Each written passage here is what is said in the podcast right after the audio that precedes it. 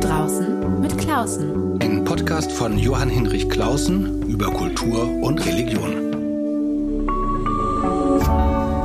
RevLab.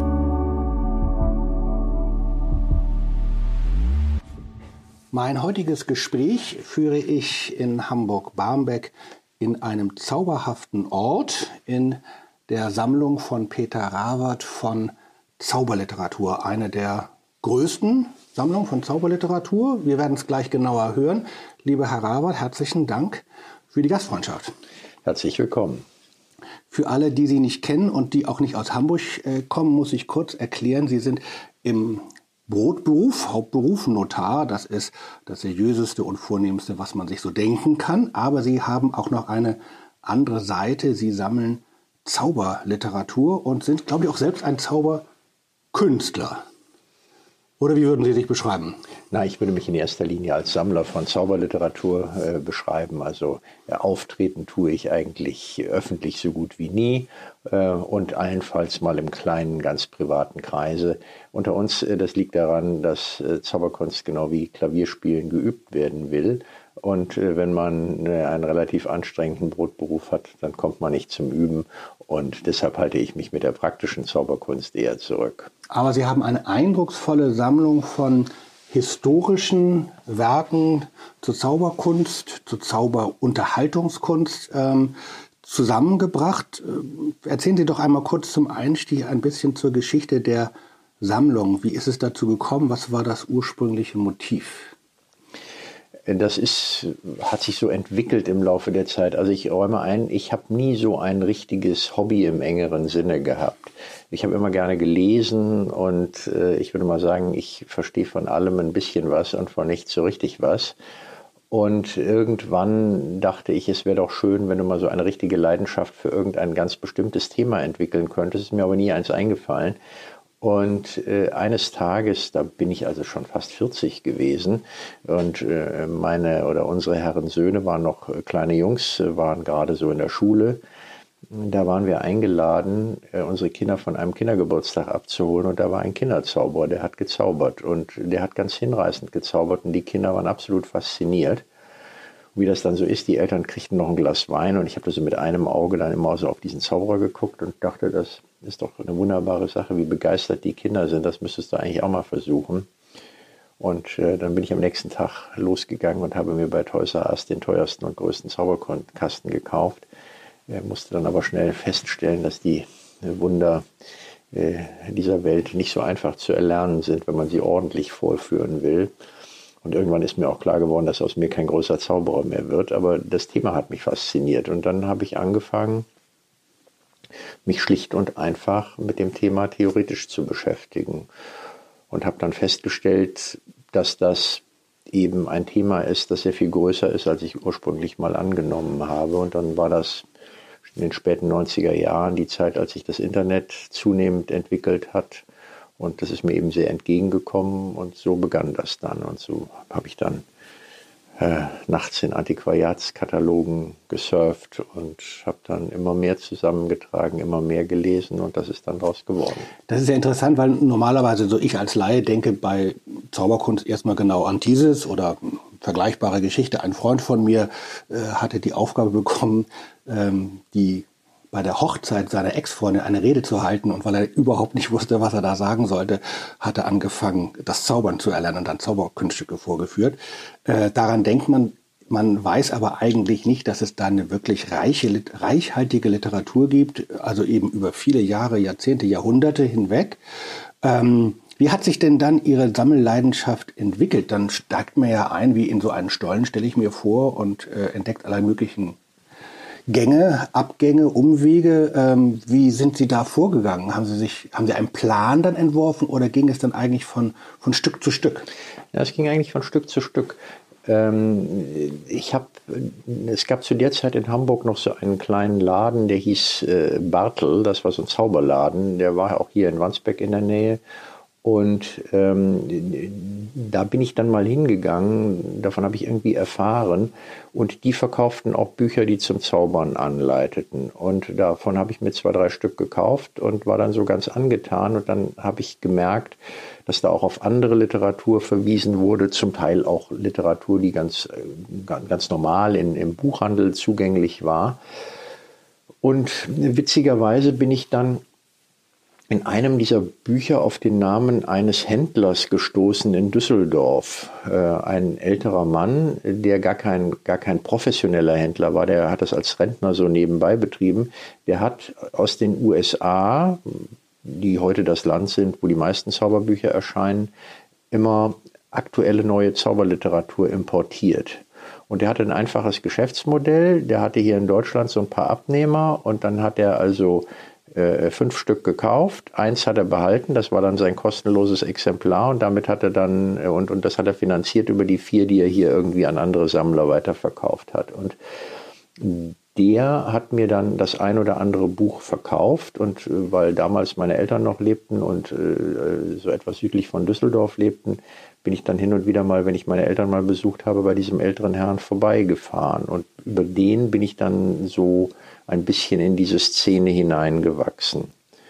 Und ähm, dann äh, habe ich über den einen wirklichen Hardcore-Sammler kennengelernt, mit dem ich heute sehr gut befreundet bin und der für mich äh, der äh, eigentlich großartigste Zaubersammler in wahrscheinlich ganz Europa ist. Gibt es das, dass man nicht in Konkurrenz ist als naja, Sammler? Man ist, ja, man ist in furchtbarer Konkurrenz, aber man kann natürlich trotzdem sich sachlich und menschlich hervorragend verstehen. Und äh, über den bin ich dann sehr viel tiefer in die Zauberkunst eingestiegen, weil wir dann also sehr schnell einen Gesprächsfaden gefunden haben und äh, über viele Jahre äh, immer und immer wieder korrespondiert haben, bis zum heutigen Tag angerufen haben, uns ausgetauscht haben und da ist mir dann zunehmend bewusst geworden, was für ein unglaublich großes Gebiet es ist. Denn äh, das eigentliche Gebiet ist Illusion als solches. Nicht einfach der Trick, nicht? Also, sondern, sondern die Illusion. Illusion. Illusion und menschliche Wahrnehmung. Ja, also Zauberkunst geht in alle möglichen Bereiche hinein. Äh, Zauberkunst geht in den Bereich der Psychologie hinein. Zauberkunst geht in, in den Bereich der darstellenden Künste hinein. Zauberkunst ist unendliche Male Gegenstand bildender Kunst gewesen. In der Literatur hat man Zauberthemen aufgenommen. Denken Sie an Daniel Kehlmann, der übrigens auch äh, Amateurzauberer ist, sonst äh, hätte er auch die Bücher so nicht schreiben können, wie er sie geschrieben hat. Beerholms Vorstellung zum Beispiel Sowas können Sie so nur schreiben, wenn Sie sich selber schon mal mit Zauberkunst richtig auseinandergesetzt haben. Und äh, viele andere Bereiche, auch Politik und Zauberkunst, äh, Wissenschaftsgeschichte und Zauberkunst und, und, und, und. und. Es wurde immer breiter. zum Beispiel nicht, also wo, diese, wo, dieser, genau. wo dieser Übergang ist, wo genau. Naturwissenschaft diesen Weg geht genau. und dann irgendwann feststellt, genau. es ist dann doch eher eine Illusion. Genau. Und man macht was draus. Genau. Spiegelkunde, statische Elektrizität und so weiter und so fort. Na, es wurde mir dann immer klarer, dass das immer, oder es wurde mir klar, dass es ein Riesengebiet ist. Und naja, ähm, seitdem versuche ich das mit einem sehr weiten Begriff von Zauberkunst zugegebenermaßen ebenso zu erforschen.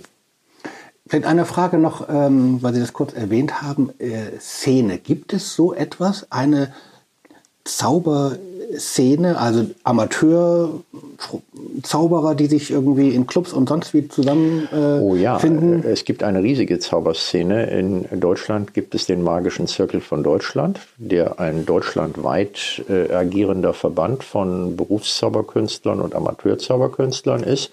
Und der Magische Zirkel hat an vielen Orten sogenannte Ortszirkel, auch hier in Hamburg. Und da treffen sich eben Amateure und äh, Profis und, da war ich mal in Hamburg. Ja, gen, äh, ja, in, äh, genauer gesagt in, in Fuhlsbüttel, genau, genau, In, der Nähe, in der Nähe des Ohlsdorfer Bahnhofs. Äh, eigentlich da, wo auch das Gefängnis ist, genau.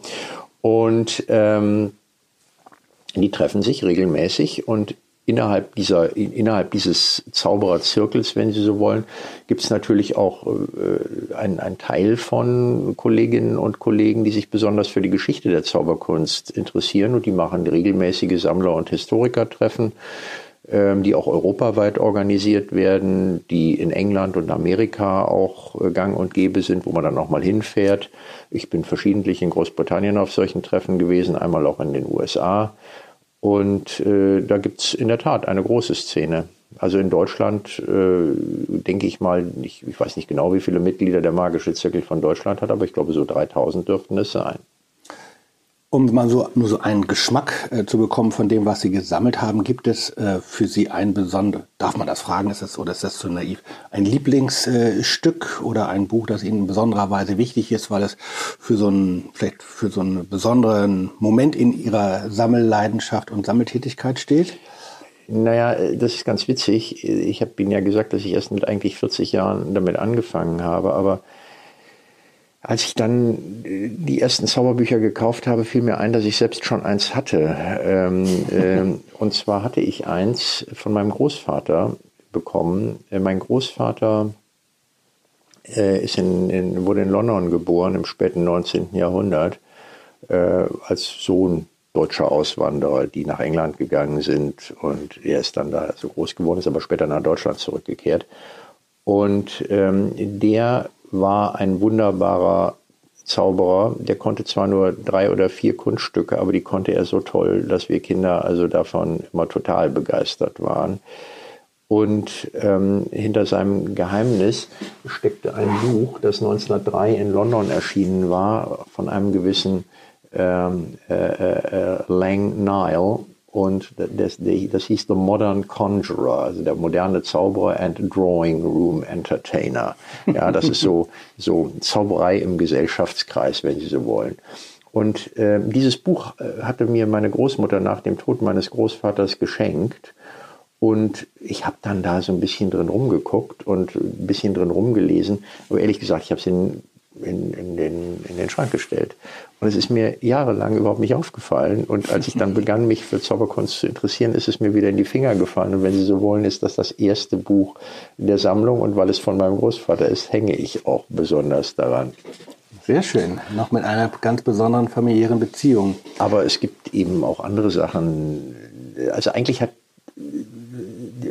in meiner Sammlung gibt es zwei unterschiedliche Arten von Büchern. Es gibt die echten alten Zauberbücher und dann gibt es eben die Bücher, die sozusagen die Metaebene darstellen. Das sind Bücher über Zauberkunst. Also die Zauberbücher würde ich definieren als solche, in denen auch ein Kunststück beschrieben wird.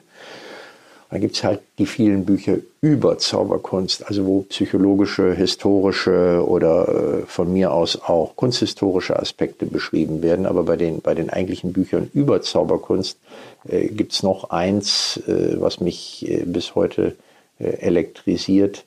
Das ist ein, ein Buch äh, aus dem Jahre 1818, das heißt Versuch, mechanisch-physische Zauberkünste zu entschleiern.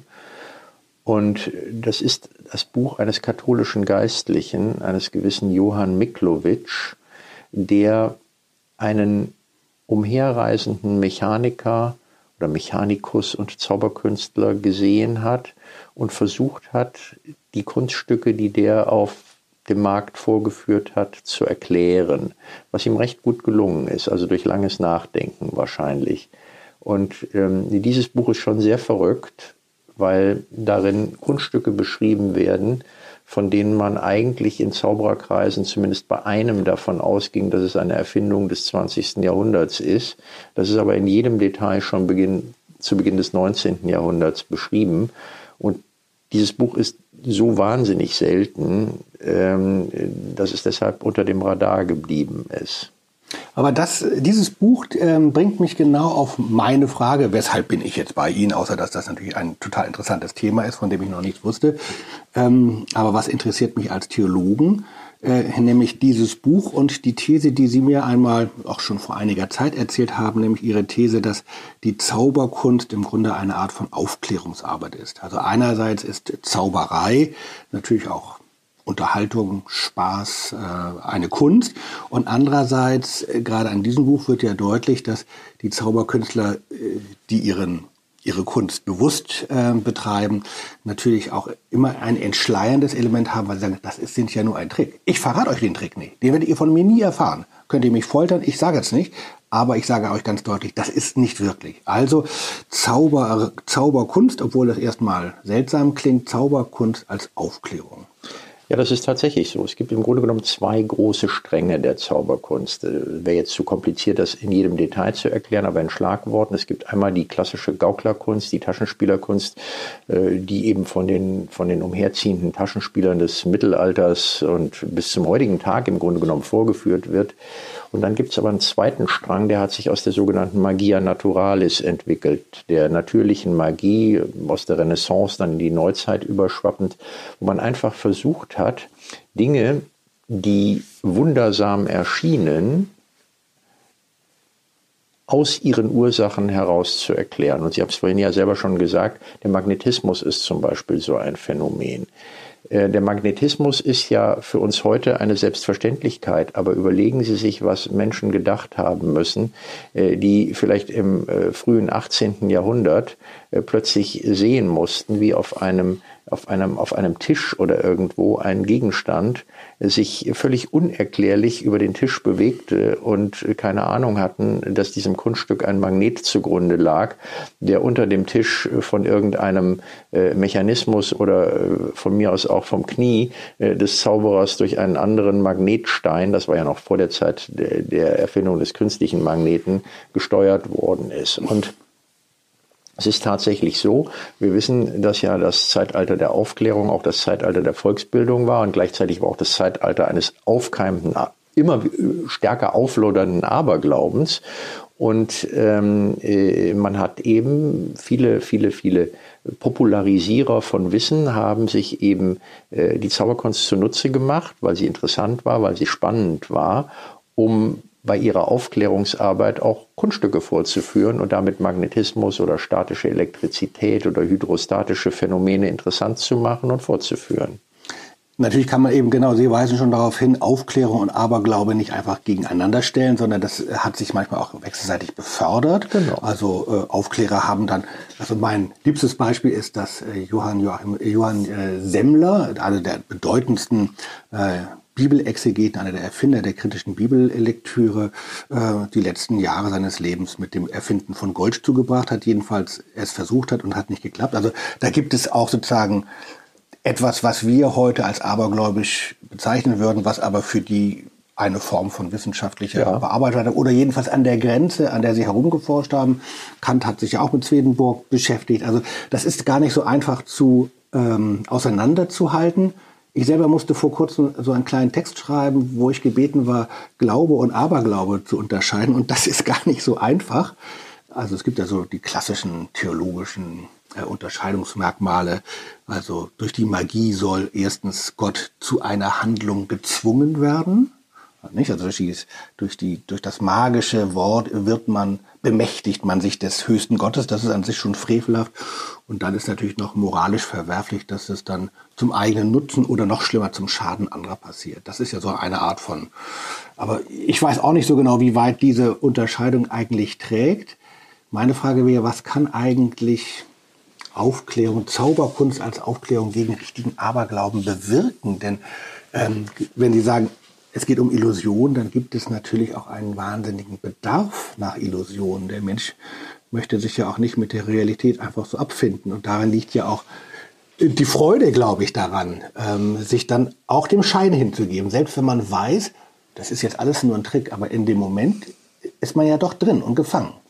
Naja, Zauberkunst kann halt schon, also vielleicht nicht den Aberglauben bekämpfen, äh, äh das ist vielleicht nicht, aber äh, Zauberkunst kann halt schon erklären, dass scheinbar übernatürliche Wirkungen auf natürliche Ursachen zurückzuführen sind.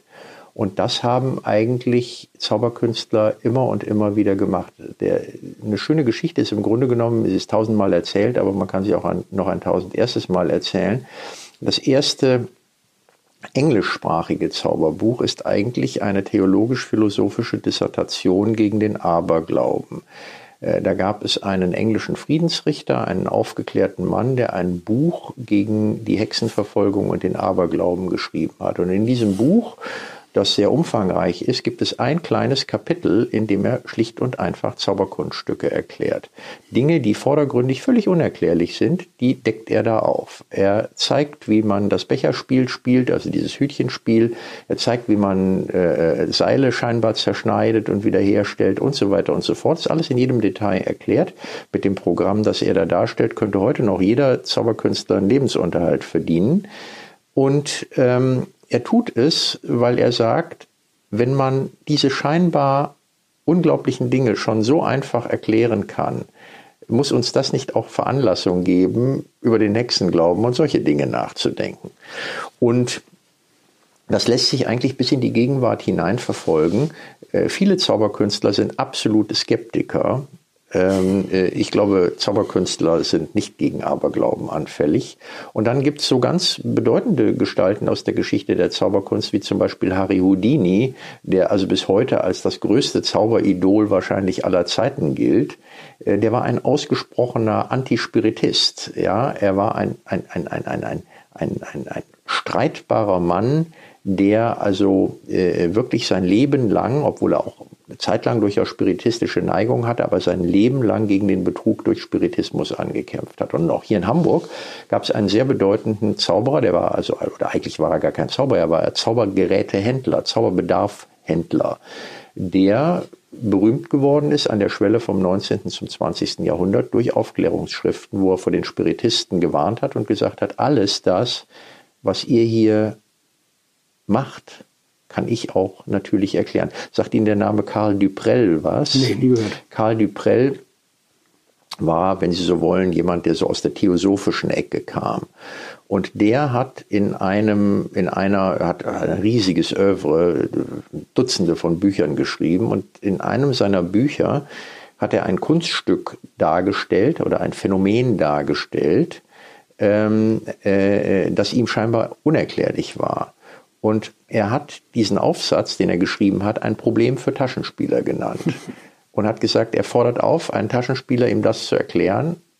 Er gehe davon aus, dass das sozusagen auf übernatürliche Weise nur erklärbar sei. Und dieser Karl Willmann hat dann tatsächlich ein kleines Buch geschrieben, wo er genau dieses Problem erklärt hat und dargelegt hat, wie man das mit den Mitteln der Zauberkunst bewältigen kann. Sehr interessant. Ähm, erinnert mich von ferne an, ich weiß nicht, ob Sie das mal wahrgenommen haben, die indische Maharashtra-Bewegung. Das ist eine Be Bewegung von, ähm, von Menschen, die gegen diesen Aberglauben auch bei der indischen Landbevölkerung ähm, äh, angehen und im Grunde das Ähnliche versuchen. Also ziehen rum und machen diese Zaubertricks, mit denen sonst irgendwelche Quacksalber den armen indischen Bauern das Geld aus der Tasche ziehen und sagen, pipapo, war gar nichts, ähm, um dadurch sozusagen eine Form von irgendwie Aha-Erlebnis und neue Skepsis und ja, äh, bisschen mehr, bisschen mehr kritischen Geist zu pflanzen. Ähm, Sie haben aber auch erzählt, mal in einem unserem Vorgespräch, dass Houdini auch äh, versucht hat, mal Conan, Arthur Conan Doyle äh, von seinem Spiritismus zu bekehren, das aber irgendwie nicht immer klappt, dass man mit, mit Zauberkunststücken dann die Menschen dann irgendwie zur Wahrheit bringt und zu einem vernünftigen Verhältnis von Ursache und Wirkung. Ja, es ist tatsächlich so. Äh, Houdini und Conan Doyle, der Sherlock Holmes-Erfinder, äh, die hatten ein sehr enges persönliches Verhältnis, äh, das über Jahre währte. Und Conan Doyle, obwohl er diesen zutiefst rationalen Sherlock Holmes erfunden hatte, war ein gläubiger Spiritist und Houdini eben genau das Gegenteil. Und ähm, es ist ein, ein Kunststück überliefert, das Houdini in seinem Haus in New York für Conan Doyle vorgeführt hat, äh, das, äh, äh, wenn Sie so wollen, so, so ein Menetekel-Effekt war. Da zeigte sich auf einer Tafel plötzlich eine Schrift äh, mit einem von Conan Doyle vorher auf ein äh, zusammengefaltetes Stück äh, Papier geschriebenen Text der sich dort magisch dann entwickelte auf, die, auf dieser Tafel. Und dafür gibt es eine Erklärung, wie das funktioniert hat, hochkomplex. Äh, darüber hat gerade vor einigen Jahren ein, ein, ein Brite eine ganze Monographie geschrieben. Und äh, Houdini hat Conan Doyle ganz klar gesagt, das ist ein Trick. Ich erkläre dir zwar nicht wie, aber es ist ein Trick. Aber Conan Doyle war nicht bereit, das als Trick zu akzeptieren, sondern hat Houdini unterstellt, er sei mit äh, höheren, äh, finsteren oder hellen oder wie auch immer Mächten äh, da im Bund und gestehe sich das möglicherweise selber gar nicht ein. Und die Freundschaft zwischen den beiden ist ähm, darüber, oder die gute Bekanntschaft ist darüber tatsächlich zerbrochen im Laufe der Zeit. Tragisch. Wenn ich Ihnen so zuhöre, denke ich eigentlich, äh, haben Zauber, müssten Zauberkunst und äh, Theologie dann natürliche Verbündete sein. Ich frage mich aber, wie hat eigentlich, hat, wie haben die Kirchen auf dieses Phänomen äh, der Zauberunterhaltungskunst eigentlich reagiert? Also es gibt im 18. Jahrhundert äh, ein Kampf, vergeblich natürlich, äh, der Kirchen oder auch vor allem dann auch besonders frommer Gruppen, Erweckungsbewegung, Pietisten gegen das Theater, äh, gegen die Oper, später auch immer wieder Versuche, das Kino zu ähm, zensieren, äh, zu bekämpfen, einzuordnen. Hat es eigentlich äh, kirchenoffizielle Stellungnahmen eigentlich dazu gegeben, was dann später vor allen Dingen in Varietés geschehen ist oder vorher wahrscheinlich dann eher in, in besseren Drawing Rooms, Wohnzimmern? Naja, also äh, ich räume ein, äh, eine, eine, eine, eine systematische Untersuchung der Frage, das wäre nochmal was, äh, da brauche ich aber die Hilfe von Theologen. Ähm, aber ich sage es mal so, es, es gibt eine wirklich ganz bemerkenswerte Stelle in der Literatur, und zwar ist das ein Buch, das die erste Darstellung eines Taschenspielers in der gedruckten Literatur enthält. Die ist in einem theologischen Buch enthalten, also zumindest die erste bekannte. Ähm, äh, mag irgendwann was auftauchen, was noch älter ist. Es ist ein sehr schönes Buch und zwar ist es so eine Postinkunabel aus dem Jahre 1514. Das ist ein sogenannter Liber Sextus. Der Liber Sextus ist ein Teil des Corpus Juris Canonici und der enthält Dekrete äh, von Bonifatius dem Achten. Und zu diesen Dekreten von Bonifatius dem Achten gehört unter anderem ein Dekret, das sich mit ähm, ja. äh, umherreisenden, umherziehenden, niedere, niederen Geistlichen beschäftigt. Die nannte man, wenn ich das richtig in Erinnerung habe, Goliarden. Das waren Leute, die äh, niedere Weihen hatten und die es damals eben schwer gehabt haben, denn die mussten eben irgendwie für ihren Lebensunterhalt sorgen und äh, die sind eben durch die Lande gereist und haben dann möglicherweise auch Dinge gemacht, die dem geistlichen Amt, das sie innehatten, nicht entsprachen. Und so gibt es in diesem Liber Sextus also tatsächlich einen Abschnitt, der sich mit diesen Goliarden beschäftigt. Und ähm, ich zeige Ihnen das mal hier. Äh, da ist ein kleiner Holzschnitt drin und dieser Holzschnitt zeigt einen Geistlichen, leicht zu erkennen an der Tonsur. Und er hat einen Zauberstab in der Hand und er macht das Becherspiel. Also er führt das Becherspiel vor, das in seiner betrügerischen Variante Hütchenspiel genannt wird. Und diese Kröte da ist auch kein Zufall. Ähm, die finden Sie auch auf dem berühmten Gauklerbild von Hieronymus Bosch. Äh, diese Kröte taucht eigentlich immer auf in der Zeit, wenn Zauberkunstbilder äh, irgendwo erscheinen. Äh, und äh, die hat natürlich auch eine, eine, eine, eine, mythologische Bedeutung und eine, eine, eine, eine äh, sagen wir mal, über, über, die, über die, die Figur als solche hinausgehende Bedeutung, aber die, Sie müssen sich die Kröte auch so ein bisschen wie, den, äh, wie das Kaninchen aus dem Hut vorstellen. So eine Kröten wurden nämlich dann irgendwann auch unter diesen Bechern hervorgezaubert. Und dieser Text, dieses Dekret von Bonifatius dem Achten, äh, der Lateinlehrer meiner Söhne hat mir das dann mal übersetzt, weil meine Lateinkenntnisse nicht mehr gut genug waren. Ähm, das sagt eben, wenn ein Geistlicher sich in solchen Gaukeleien äh, übt, dann wird er abgemahnt und nach dreimaliger Abmahnung kann das den Verlust des Amtes, nicht der Weihe, aber des Amtes bedeuten.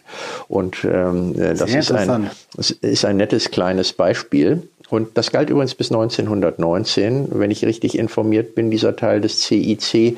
Also man hätte noch ähm, zu Beginn des 20. Jahrhunderts, wenn man solchen Unfug betrieben hätte, äh, seine äh, Befugnisse zur Ausübung des geistlichen Amtes verlieren können. Die Weihe wahrscheinlich nicht, aber das Befugnis schon. zur Ausübung.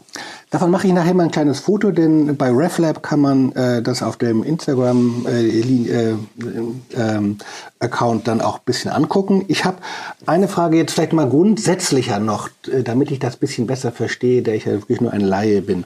Was macht eigentlich die Kunst des Zauberns aus? Also wir haben jetzt eher sozusagen über dieses Spielverderberische ähm, der Aufklärungszauberer gesprochen, die sozusagen Illusionen oder Fehlwahrnehmungen aufdecken. Ähm, aber sie spielen ja auch damit und machen daraus eine große Kunst. Und wenn ich das richtig verstanden habe, ist es ja nicht nur sozusagen einfach der tolle Trick, sondern, wie soll ich sagen, die gesamte Inszenierung oder die Geschichte oder die Figur oder wo würden Sie eigentlich sagen, was, was braucht es eigentlich, damit es wirklich ja auch ein ästhetisch äh, so überzeugendes Erlebnis wird? Ja, es braucht einer, eines gewissen schauspielerischen Talents, einer gewissen schauspielerischen Darbietung. Ich meine, Zauberkunst ist im Grunde genommen ja die, wenn Sie so wollen, scheinbare Überwindung der Naturgesetze. Es gibt nicht so viele Naturgesetze und deshalb ist die Anzahl der Effekte auch begrenzt. Es verschwindet immer wieder was, es taucht immer mal wieder irgendwo was aus dem Nichts auf, es schwebt mal was oder es geht mal was kaputt und wird auf magische Weise wiederhergestellt. Die Effekte sind immer die gleichen. Ähm, die Methoden, die Effekte zu erreichen, die sind unendlich, ja. Aber die Art der Präsentation ist das, worauf es im Grunde genommen ankommt. Ähm, das ist auch so ein bisschen die Tragik der Zauberkunst. Deshalb hat es sich auch schwer, sich als Kunstform sozusagen in den Augen einer breiten Öffentlichkeit durchzusetzen. Es gibt halt sehr viele Leute, die irgendeinen schicken Trick kennen, der auch durchaus verblüffend ist, aber der, sagen wir mal, den magischen Funken nicht überspringen lässt, weil er mechanisch vorgeführt ist. Wohingegen ein wirklicher talentierter Zauberer, der baut das Ganze in ein Narrativ ein. Da gibt es eine Geschichte, die Handlung ist in irgendeiner Form motiviert. Es geht nicht nur einfach darum, dass da plötzlich eine Karte auftaucht, die jemand vorher geraten hat, sondern das Ganze ist in einen äh, wie auch immer gearteten Vorgang eingekleidet und das führt dann eben dazu, dass eine gewisse Faszination beim Betrachter entsteht. Es führt übrigens auch dazu, dass ähm, wenn Sie das Grundstück erklären würden und sagen würden, so funktioniert das, und es der gleiche Zauberer 14 Tage später in einer anderen Inszenierung vorführen würde, der Zuschauer es im Zweifel nicht wiedererkennen würde.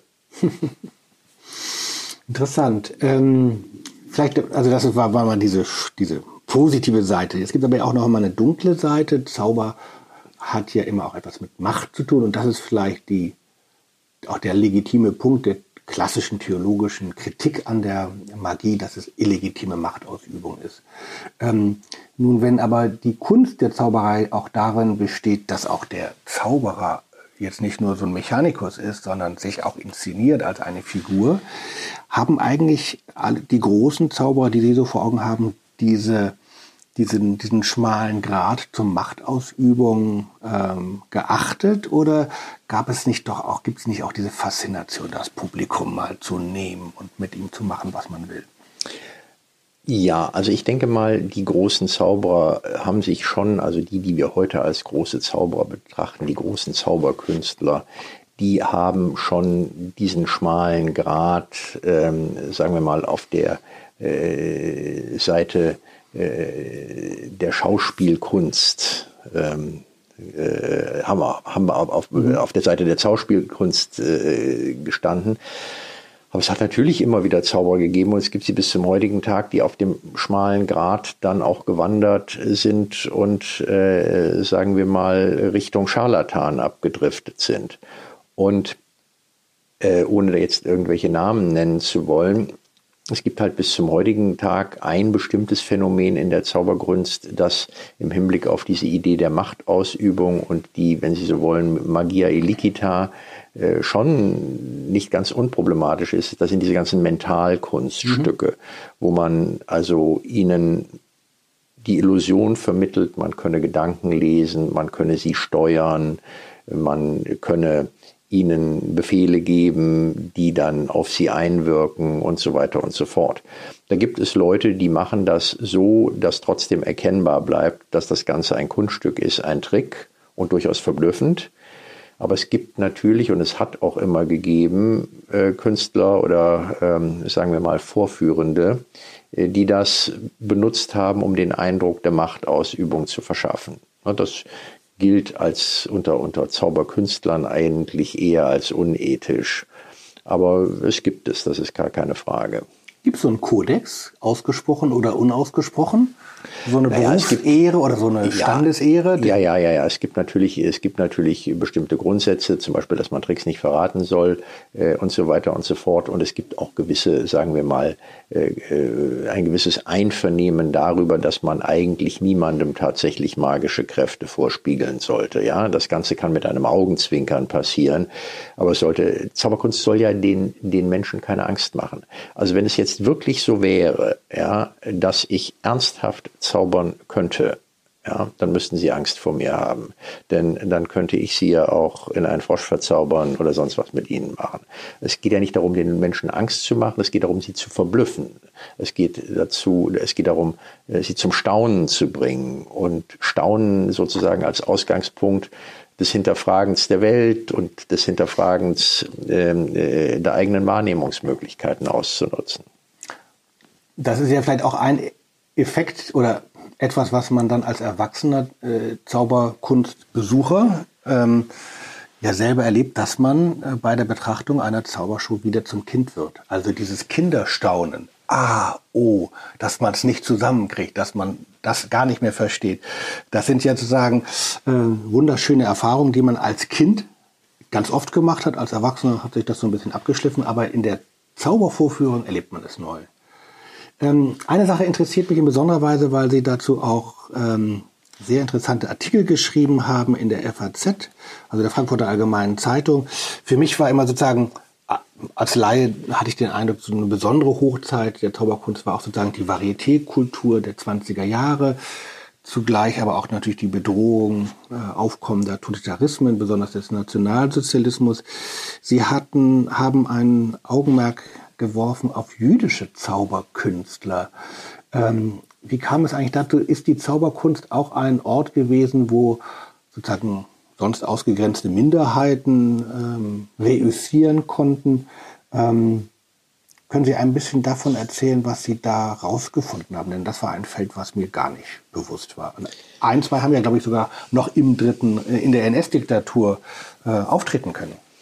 Also äh, ich sage es mal so, äh, das Thema, das Thema Juden in der Zauberkunst, äh, das ist äh, etwas, was vor allen Dingen in den USA immer eine große Rolle gespielt hat. Es hat tatsächlich viele jüdische Zauberkünstler gegeben, gibt auch heute noch viele jüdische Zauberkünstler, aber dass es jetzt etwas spezifisch Jüdisches gibt, das dazu führt, dass Menschen Freude an der Zauberkunst bekommen, das hat mir bis zum heutigen Tage niemand erklärt.